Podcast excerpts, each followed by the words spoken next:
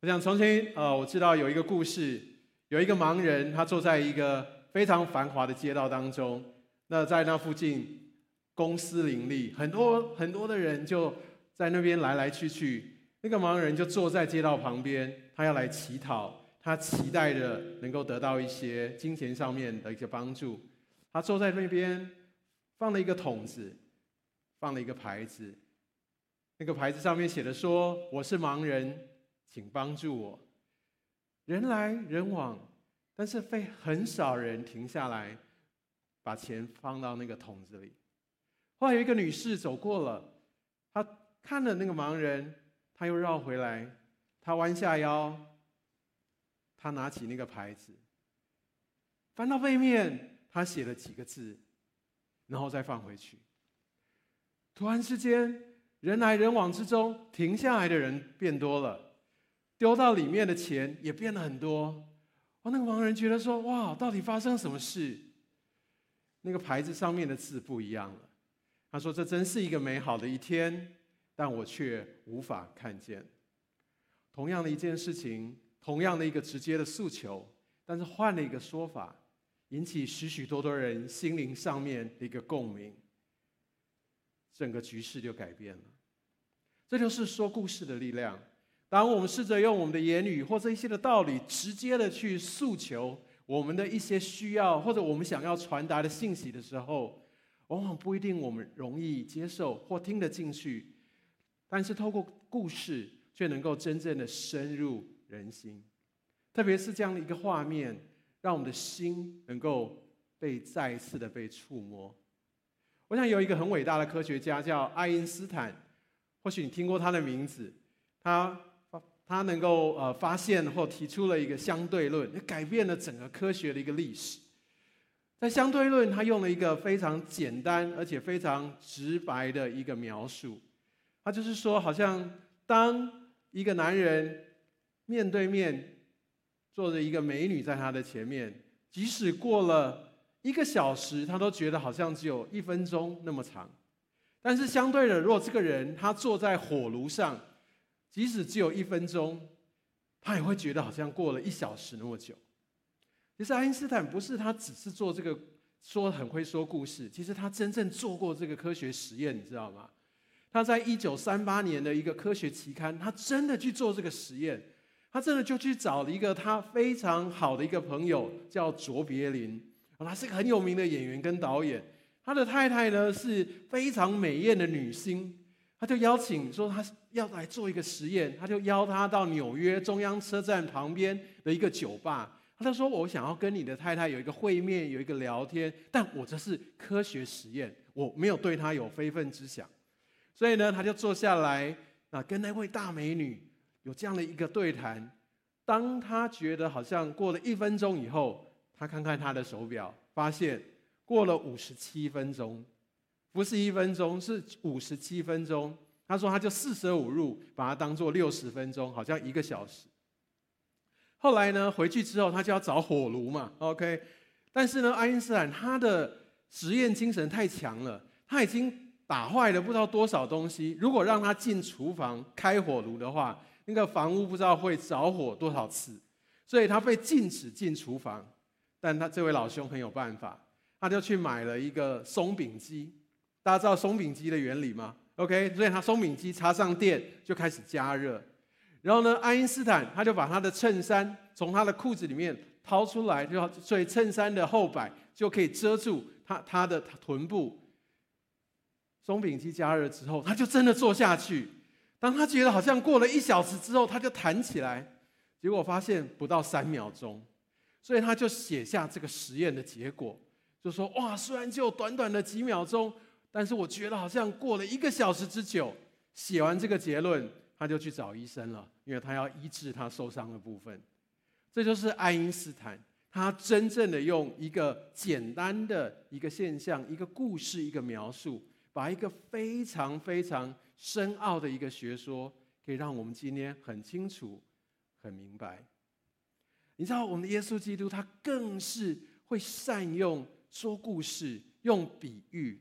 来对世人来传讲他所要说明的这个道理，耶稣绝对是一个说故事的高手，但是他之所以说故事、讲比喻，其实这个在圣经在很早以前就已经预言，上帝他要用比喻、用启示来把他一切的奥妙来对我们来说明。所以，我想在今天我要给大家第一个标题，就是耶稣透过比喻，他要来显明我们所不能错过的重要真理。耶稣透过比喻来显明我们所不能错过的重要真理。耶稣其实他用比喻到一个地步，是他几乎所有的传讲都包含着比喻。这也就是说，为什么我们在这个月我们要特别来看很多耶稣讲的故事，让我们再一次的来思想这些非常宝贵的一个真理。我们一起来读马太福音十三章三十四、三十五节这段经文，好吗？耶稣总是用比喻对众人讲这些事。他每次对他们讲话时，都用比喻，这是要应验先知的话：“我要开口讲比喻，道出创世以来隐藏的事。”有许多时候，我们所不够、不能够明白的，或在那之前没有办法理解的，耶稣透过比喻来让我们清楚。所以我相信，当我们从主日学，或者我们在主日当中，或者我们在小组里面，甚至我们在书上听见许许多多耶稣他说的比喻，好像透过这些比喻，我们就更清楚。但你知道吗？耶稣其实他讲的比喻是有层次的。我们来读这段经文，这来说明耶稣其实不是总是就是讲完比喻他就走人，或者让大家就留在那边思考，然后他就走人。我们来读这段经文。耶稣用了许多类似的比喻，按照众人所能领悟的，把上帝的道讲给他们听。他总是用比喻对他们讲论，只有单独和门徒在一起的时候，才把一切解释清楚。为什么耶稣要这么做？为什么他讲完比喻，但是好像他就留大部分的人都都在旁边，但是唯有当他跟门徒在一起，可以亲密对话、近距离讨论的时候，才把这一切的真理告诉他们。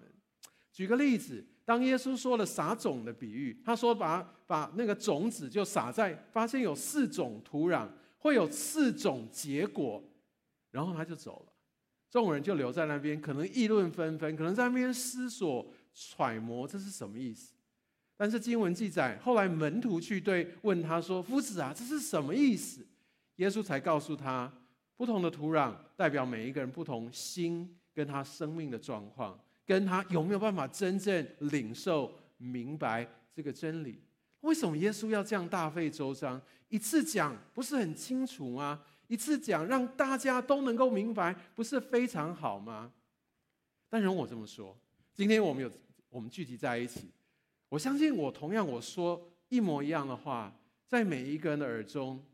都有不同的领受，因为这是关系着你的生活经验，或者是你现在所在的状况，你会有不同的诠释。甚至很多时候，也许你听过就算了，或者你甚至听到，哎，这个我反正这个比喻我都很清楚啊，那没有关系，反正呃以后再说，或者我都已经懂了，所以我的耳朵也许是关闭的。耶稣也知道这个状况，所以耶稣讲完。但他会乐意去回应。当有人他觉得说：“哎，我想要知道他的核心。”这个时候，耶稣会跟他对谈。他把他的时间心力放在这些真正想要追求的门徒上面，因为耶稣他真正想要看到的是什么？他真正要看到的是生命的改变。他不是想要吸引大量的群众，让他很受欢迎，大家觉得他讲的好赞，就这样而已。我想在当时没有网络，所以没有办法很多人去留言按赞。但耶稣从来不做这件事情，他要的是一个生命真实的一个碰触。他更希望是什么？因为真正如果我们要有办法能够把这些事情能够内化，都需要一些的经历，需要一些的对话，需要提问，需要质疑，需要思考。所以，其实上帝真正的渴望是。我们的对他的认识不是肤浅的认识，是真正深入的认识。这个比喻让我们产生一些的有可能有一些些的一些的概念，但是引起我们的好奇，乃至于我们会很想要知道到底这个在讲什么，以至于这可以带来我们生命当中的一个改变，乃至于我们会透过这个对话，透过实际的经历，跟上帝建立一个真实、一个亲密的关系，跟上帝建立一个真实、亲密的一个关系。所以耶稣他不只是透过比喻，他更透过他的一言一行，他的一些的一些的作为，他施行的神迹，一些让人家很赞叹，甚至很质疑，甚至没有办法理解的事情，来让大家产生一个很深的一个渴慕。在约翰福音一章十八节，我们一起来读好吗？从来没有一个人见过上帝，只有父怀中的独一儿子。把它显明出来。耶稣来到世上，所以我想在圣经里面有一句话叫做“道成肉身”，道成了肉身，就是耶稣他是神，然后但他却活生生的活在我们的当中，让我们可以很清楚的知道，哦，原来上帝是这样的爱，原来上帝是这样的奇妙，原来上帝是这么的有能力，因为我们看见。可以亲身的来经历，就好像有些时候我们从一些小说它改编成像电影一些的动画，你知道我们就更明白哦，原来是这样的一个情境，我们就觉得它好像更生动活化出来。我觉得好像耶稣来到世界，当然很重要的是要来拯救我们的生命，他要钉在十字架上，用他的生命来替代我们所犯的罪，让我们可以跟父神恢复关系，但是。在他上十字架之前，他所做的都让我们更清楚明白。哦，原来以前经文上面所写的上帝，以前我们听见哦，这些人做的见证的这位上帝是一个什么样的一位上帝？所以，我想第二个要跟大家分享的一个题目，就是耶稣透过他的行动来赐下我们所不能够失去的奇异恩典。耶稣他透过呃，一个行动来赐下我们所不能失去的这样的一个奇异恩典，这就是我们的神。他透过他的一个实际的一个一个作为，怎么说呢？当我们看到今天的题目是“我是好牧人”，所以你就会想到羊。我不知道你对羊有多少认识，我相信也许你们很多人也去一些的农场，也真的去观察过羊，羊很可爱，对不对？哦，羊就在那边吃草，羊看起来很温柔。哦，羊看起来哇，真的是感觉上哇，真的是觉得是一种很柔弱、很让人怜爱的一种动物。但我告诉你，羊它有些的特质，也许跟我们想象中的不太一样。羊呢，首先它非常非常的胆怯，它非常的胆，一有风吹草动，哇，它马上就会受到惊吓。它绝对不是一个非常从容的一个一个一个动物，它很容易被这样搅动。所以当有开始有一些的呃，要有一些的那这种的攻击的一个对象出现的时候，羊就会开始四散奔逃，非常非常胆怯。第二个很特别的是，羊非常的麻木。为什么说羊很麻木？羊基本上是刚才说哇，有有比如说狮子有狼去追它，它就会赶快四散逃跑。但是当如果那只狼抓到了它的同伴，就是那个羊觉得说，哎，这次抓到的不是我，它就马上回去继续吃它的草，它就觉得没它的事情，没事，反正不是我。羊有一个特质，他非常的麻木。也许中国有句话叫做“不见棺材”。不掉泪，所以我觉得好像羊也可以想到那个场景，羊也许真的要被咬到了，它才会突然哦哦，然后就结束了。这就是羊，它非常的麻木，他觉得这些这都别人的事情，跟我无关。等到事情来了再说。而且羊非常的贪婪，为什么羊贪婪？你如果没有把羊哈从它吃的这一块草带开，它就会一直吃，一直吃。一直吃，吃到那一片地完全的光秃秃，吃到没有任何的东西留下，吃到往后几年那边再也长不出草来。所以牧羊人有时候需要带着羊，要到不同的地方去吃草，不能让它在同一块，因为要不然他们下次再回来这边再也没有办法有草长出来，再也没东西吃了。羊非常的贪婪，所以你如果去看羊哈，它基本上不会在那边呃沉思。它都不是在睡觉，就是在吃，非常非常的贪心，而且羊也非常的盲从，它基本上就是跟着前，看别人干嘛，它就在干嘛。所以有些人真的就是说做一些实验，羊如果说前面它的同伴，哎，就坠落山崖，你猜它会怎么样？它会继续往前走，继续往前。他不是那种慷慨就义，好，他绝对不是说他是非常伟大的情操，他反正他就是跟着前面，跟着旁边。而且羊，它的视力，它的这个这个整个的一个视角是非常狭窄。所以他不太能够看到四周，所以这也就是他容易被猎物来，呃，这些狼啊，这些野兽来盯上。他看得非常的狭窄，他只专注在他眼前的这这一块。而且羊没有任何的能力，它没有专长，它也不生产什么，对，它只有长了一身羊毛，它的肉可以拿来吃。除此之外，它也没有办，它也没有自卫能力，它也不会用它的脚去踢，通通都不会。这就是羊的特质。那么从这几个特质，有的时候会看到一些人的一些的特性。遇到一些状况，有一些觉得很大的压力，有一些的困难的时候，我们的反应，或者有些时候，我们当我们想到啊，船到桥头自然直，以后再说吧。哦，反正又不是我。有些时候就想说：“哇，天哪，这个太太吸引人了，那我要不断的去赚取。”或者有些时候，哎，明明就算我觉得心里面也觉得有一些些的不太对劲，但大家都这样子啊，那我还是跟着大家走比较保险一点。要错，大家一起错吧。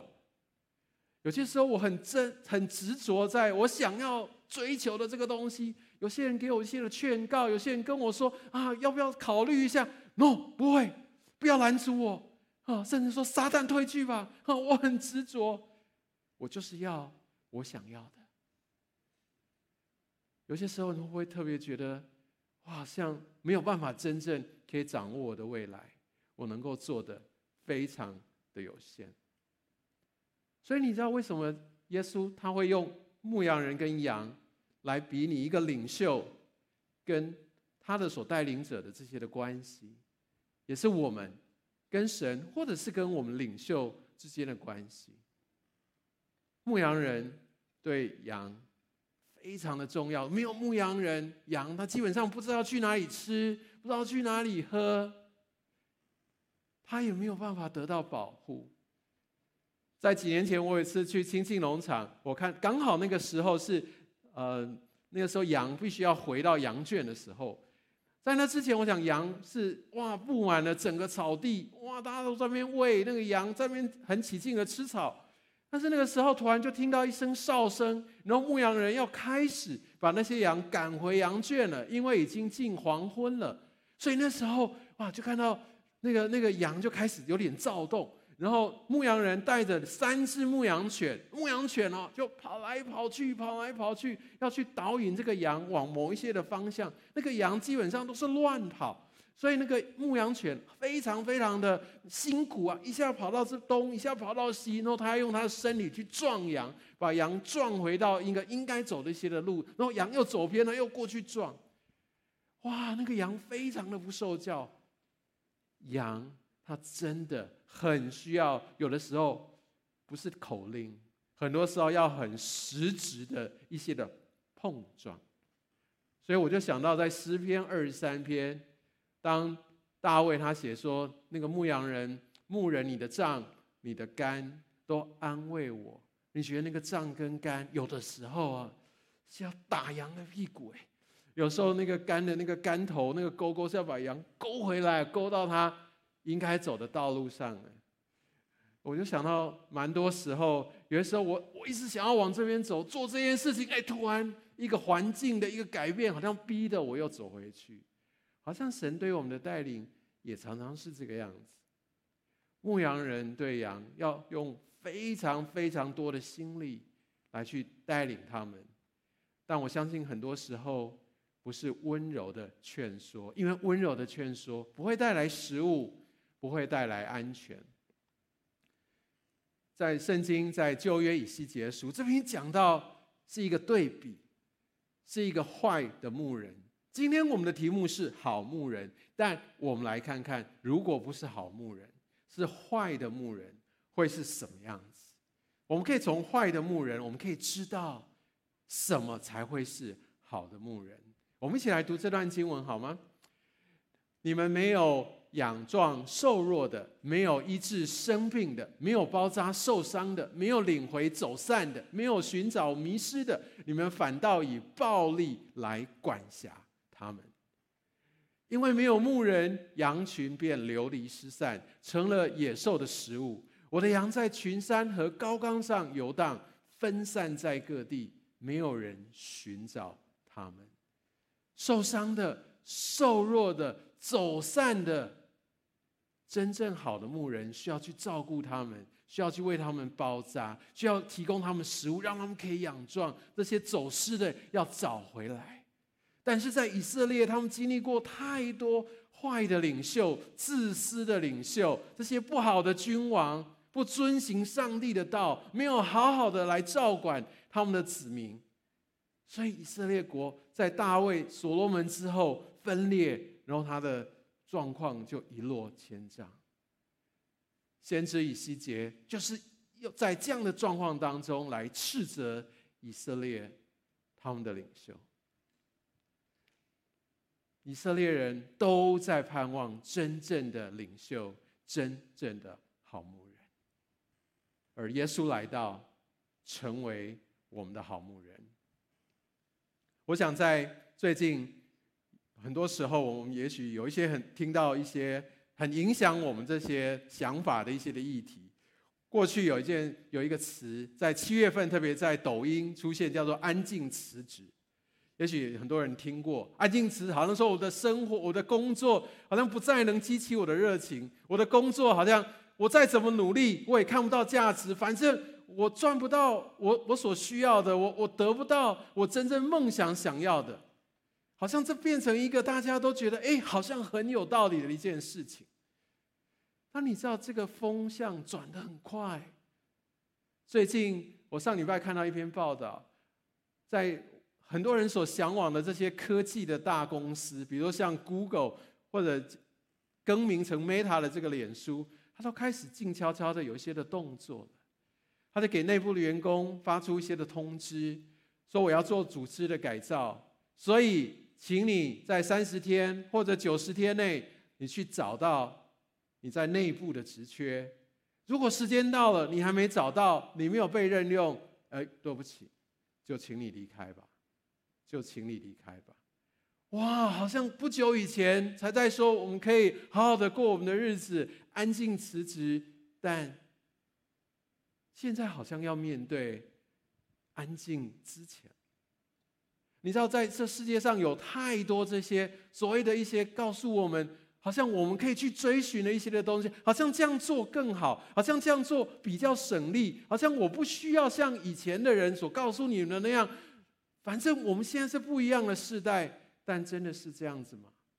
但真的是这样子吗？安静辞职，容我这么说，他真的必须是在经济非常好的时候，公司很赚钱的时候，也许还可以用这个策略。而且我觉得安静辞职的人，其实他很有本事。真正有办法安静辞的人，他不会告诉你。也许他有一个特殊的才能，公司真的需要他，或者他有一个特殊脸皮又很厚，他真的有办法只做到刚刚好，而不顾别人的眼光。所以你知道，当这个世界告诉我们许许多多这一些所谓的让我们觉得哦，好像很有道理的事情的时候，其实它会让我们走偏。其实我们被造的一个目的，我们人生的价值，在约翰福音十章十节、十一节，我们一起来读好吗？盗贼来，无非要偷窃、杀害、毁坏。我来了，是要叫羊得生命，并且得的更丰盛。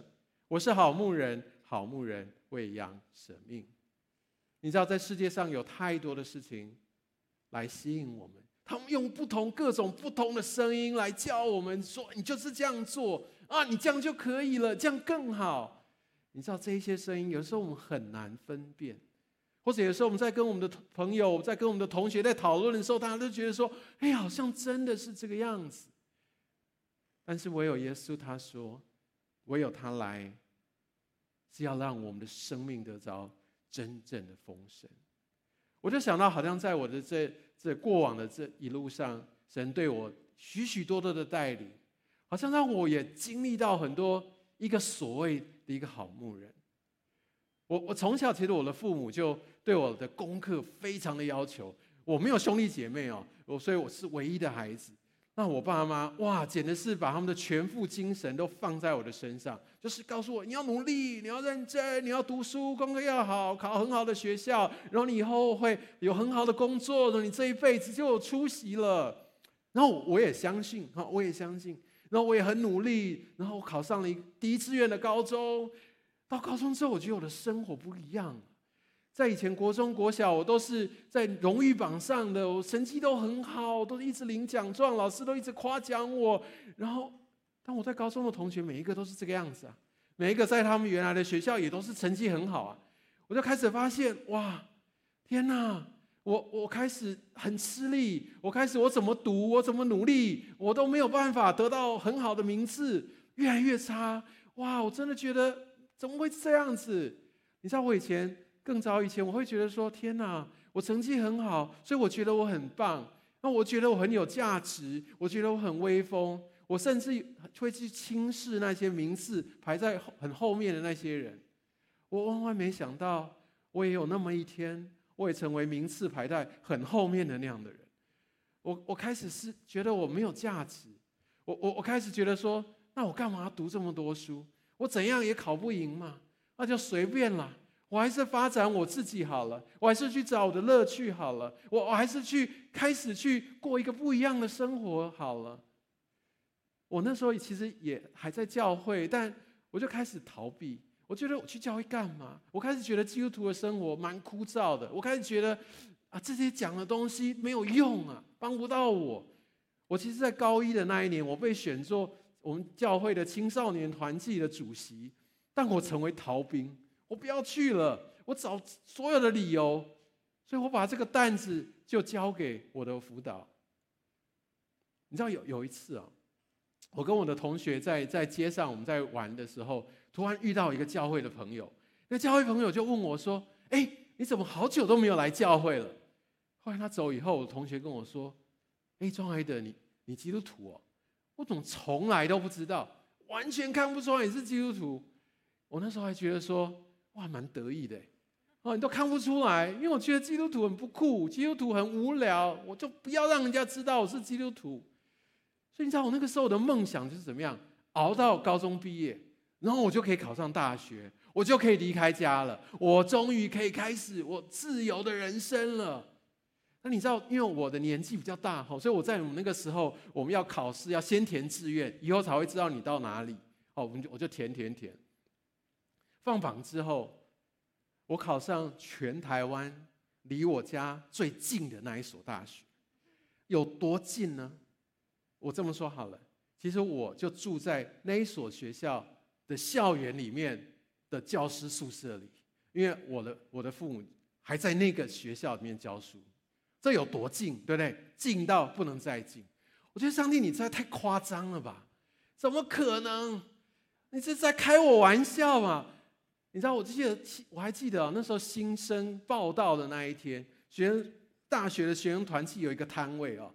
那然后在那个摊位，他就准备了一本圣经来欢迎每一个新生。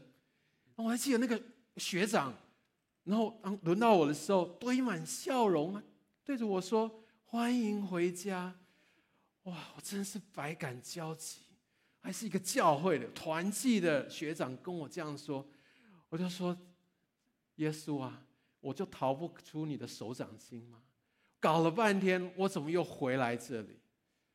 但你知道，也就是在那大学四年，我重新回到教会，我重新开始来认识神。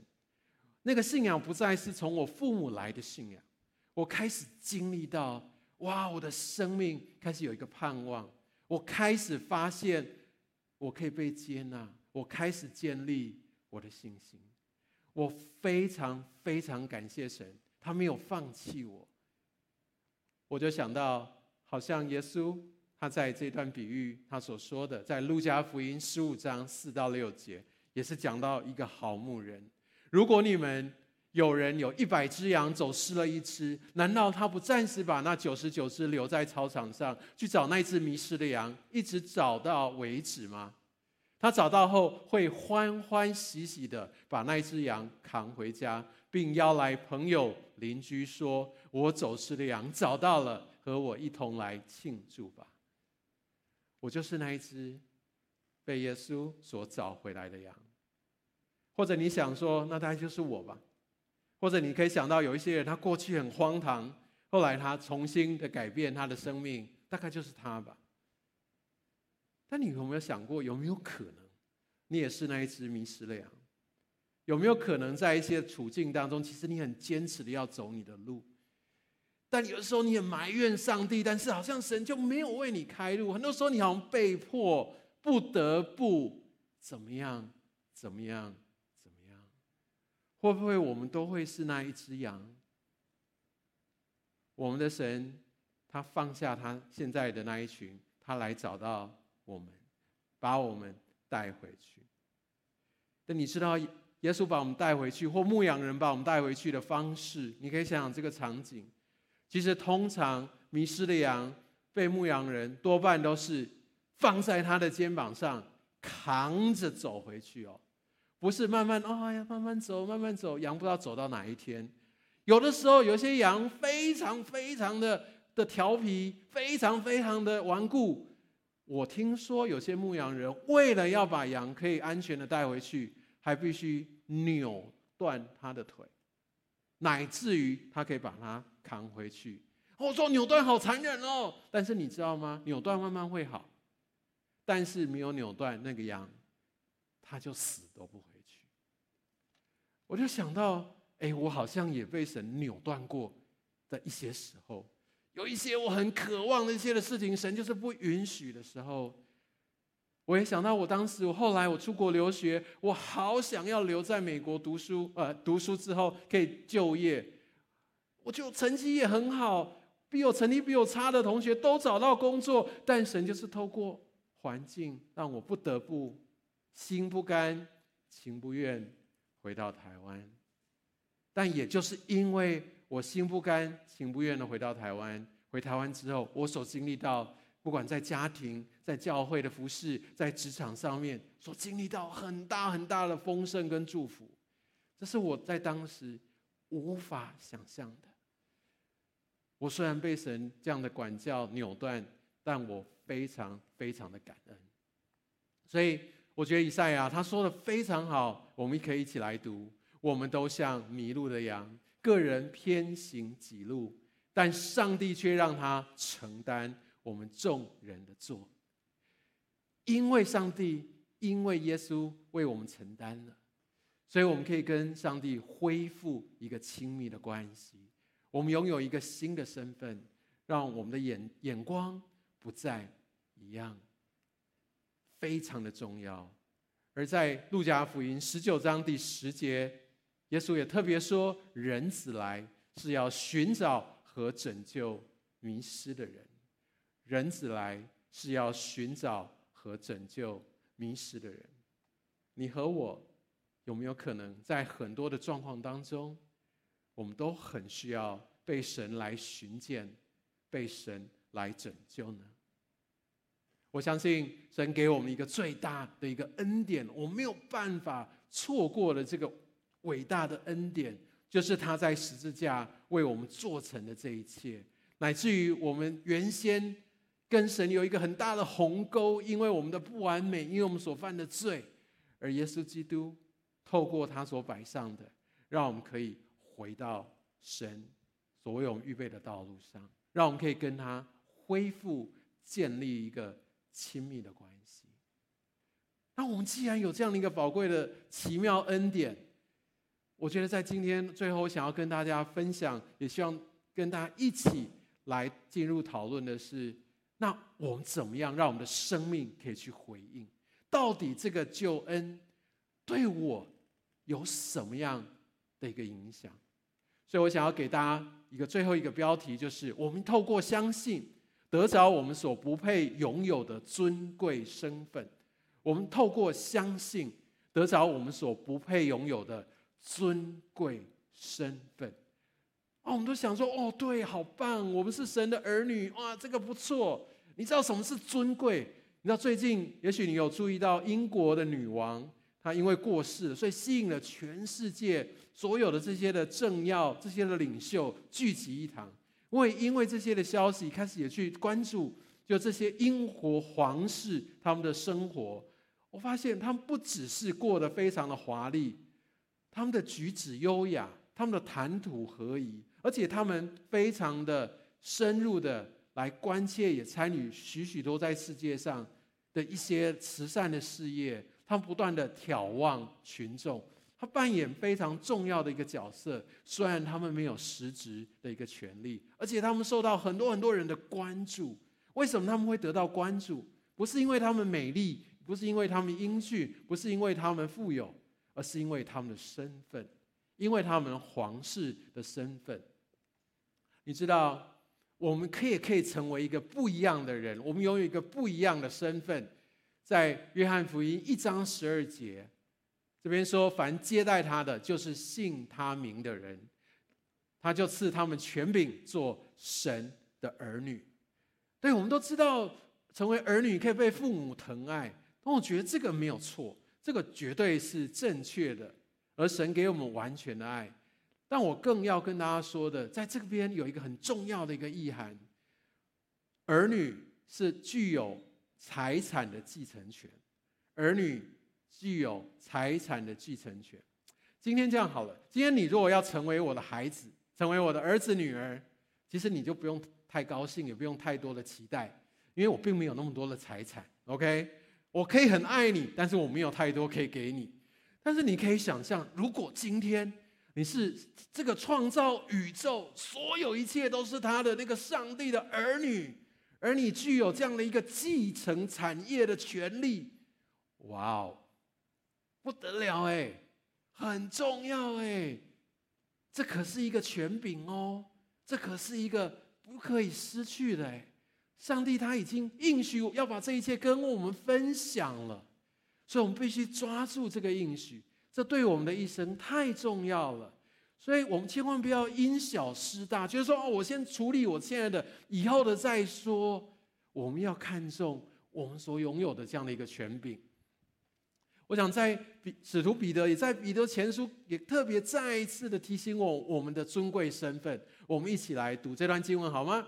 但你们是蒙拣选的族类，是君尊的祭司，是圣洁的国度，是上帝的子民。因此，你们可以宣扬上帝的美德。他曾呼召你们离开黑暗，进入他奇妙的光明。宣扬上帝的美德，哇哦，听起来好崇高哦，但也听起来也好远哦。或者知道一句话，就说：哇，主啊，我要为你做见证，我要为你，我要因因着我所做的，让你得荣耀。哇，那要做多伟大的事！才可以让上帝得到荣耀，对不对？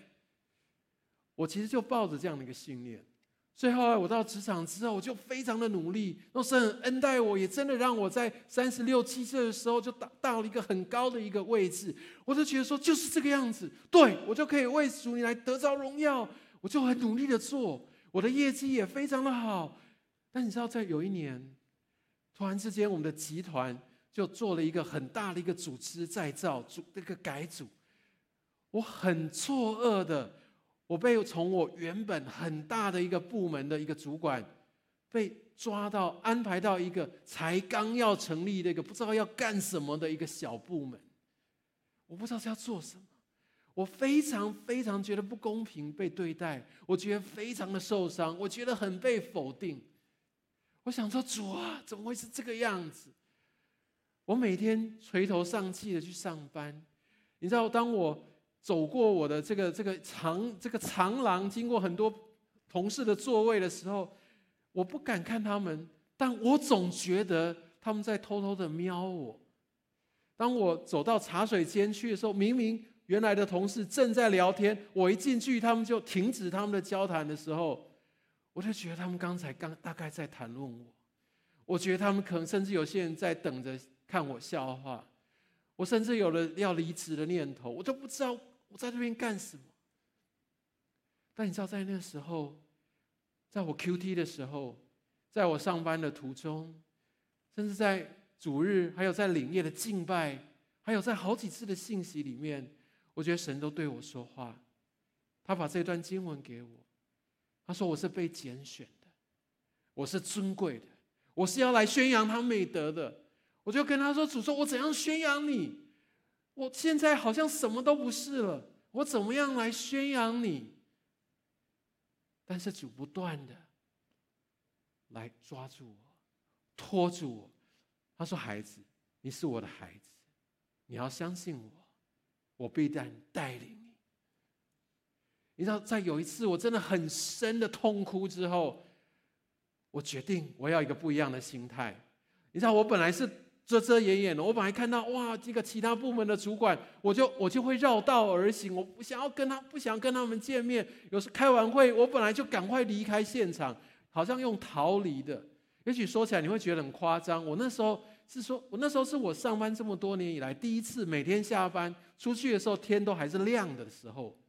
好，意思就是说我可以很准时下班的时候，你知道，但是那个时候我不会觉得开心，我觉得我的心是很沉重的。但我决定，不管就是在这个时候，我要开始喜乐的面对。我就开始决定，我要主动的跟我的同事打招呼，主动的去跟他们哈拉，主动的去跟他们聊天。我我我就是不断不断的在心里面说，我是神的孩子，我是神的孩子。你知道我的心态就改变了。你知道后来有一个同事跟我分享，而且不止一位，他跟我分享说，他觉得我好特别，因为他其实也跟我承认。他其实他们也不觉得我可以待多久，他觉得这是很大的一个羞辱，但是他却看到我的阳光，他却看到好像我很快乐，你知道，我就有机会分享耶稣怎么样在这段时间来陪伴我，耶稣怎么样成为我的主，耶稣怎么样给我力量，把传把这样的一个福音传给他们。我后来发现，原来宣扬神的美德，原来让神得着荣耀。不一定需要在我做的很棒的时候，不一定需要在我已经走出困境的时候，而是在我还在低谷的时候，我依然可以选择赞美神，依然可以选择让大家看见我的喜乐跟满足的时候，那个时候我们的神得着最大的荣耀。附带一提。那段时间过了大概七个月，后来我被安排到一个新的职位，那个职位比我原来的部门还要大，但我觉得那已经不是重点了，而是在低谷当中，我看见神怎么样托住我的心，在低谷当中，我发现神怎么样预备我来承接后面他所要给我一个更大的一个任务跟责任。所以你知道，当我们有了这样的一个尊贵的天国的皇族身份，我鼓励大家，我们来思想，来面对。当我面对我们的信仰、我们的价值观，在我工作上，在我的学业还有梦想上面，我的优先次序时候，我跟别人的相处，当我看待自己跟看待人的眼光，会不会因为我知道了我的真实的身份，会有一个不同的改变？所谓的分别为圣，听起来感觉很抽象、很遥远，但会不会也就是在我可以很真诚的来拥抱我现在所在的处境？因为我知道我所依靠的是那位爱我的、创造我的那位上帝呢？我想在今天的末了，我要用这段经文，我们可以一起来互相的勉励。耶稣他说：“我是好牧人，我认识我的羊，我的羊也认识我，正如父认识我，我也认识父，并且我为羊舍命。”我们的神他是创造我们的神，没有其他人，包括我们自己，比他更认识我的特质、我的潜力、我的软弱跟我的强项，很多地方我都还没有看见，但他知道我。而且他把这个权柄赐给我，他就是要我们能够成功来进入丰盛，他真实的认识我。但今天我们更需要来认识我们的神，认识他的良善，认识他的大能，认识他的信实，认识在各样的处境当中，他永远不离开我的特质。耶稣因为认识天父，认识他的天赋爸爸，所以他愿意从天上来到地下，愿意忍受这十字架的痛苦，愿意担当你我的罪，愿意完成天父的使命，因为他知道接下来有一个最大的荣耀。所以在你的处境当中，如果正经历这些非常让你很纠结、很难熬，觉得无法突破，觉得甚至让你很很伤痛的这些的事情，我们来到上帝的面前，我们透过这些的处境，透过我们对他更深一层又一层的认识，让我们知道我们的一生在他的手中。所以，当我们认识了这位好牧人，当我们遇到困难，我们知道我们会祷告、寻求，我们来跟随他。这个会不会总是我最后走投无路，我才采取的策略呢？是不是在今天这段信息之后，你愿不愿意？当一遇到这样的状况，我就先来到他的面前祷告、寻求，而且很重要的，用行动来跟随他，成为我的首要行动，而不再成为最后的救援。我们不要再把把再把这句话当做一个好像是一个法则，叫做人的尽头是上帝的起头。不要等到尽头再让上帝介入吧。我们在一开始就对焦在他的身上。让我们一起来祷告。亲爱的主，你是我们的好牧者，谢谢你所为我摆上的，也谢谢你在创造我的过程当中。能够把我放在一个你荣耀美好计划里面，那个最显著的一个非我莫属的位置。求主你来开我的眼，也开我的心，让我知道我的被造不是偶然，我的被造是要为了要来映照出你的荣耀。主在这个时候，我也要选择将我的处境来交在你的手中。求主你让我。能够有一个新的看见，能够有一个新的亮光，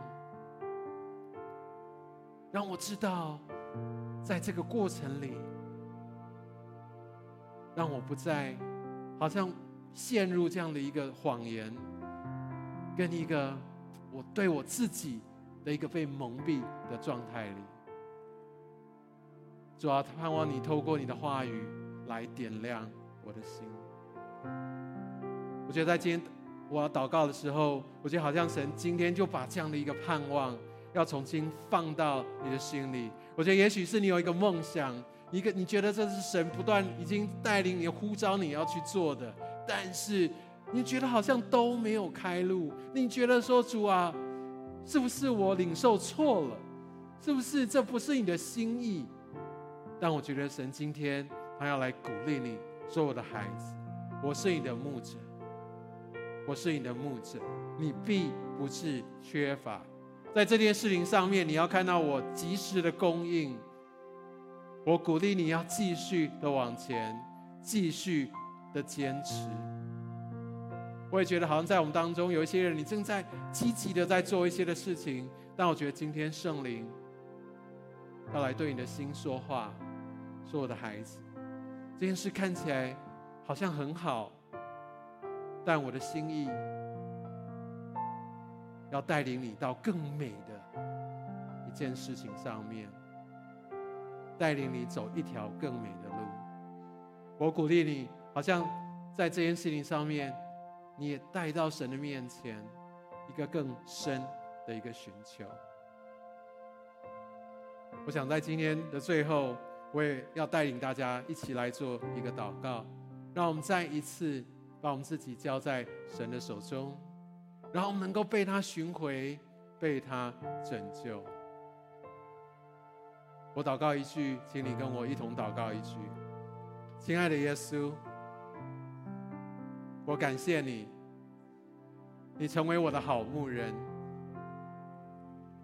我曾经失丧，但今天我被你寻回。谢谢你给我如此奇异的恩典。现在我要打开我的心。邀请你进到我的心中，走进我的生命里。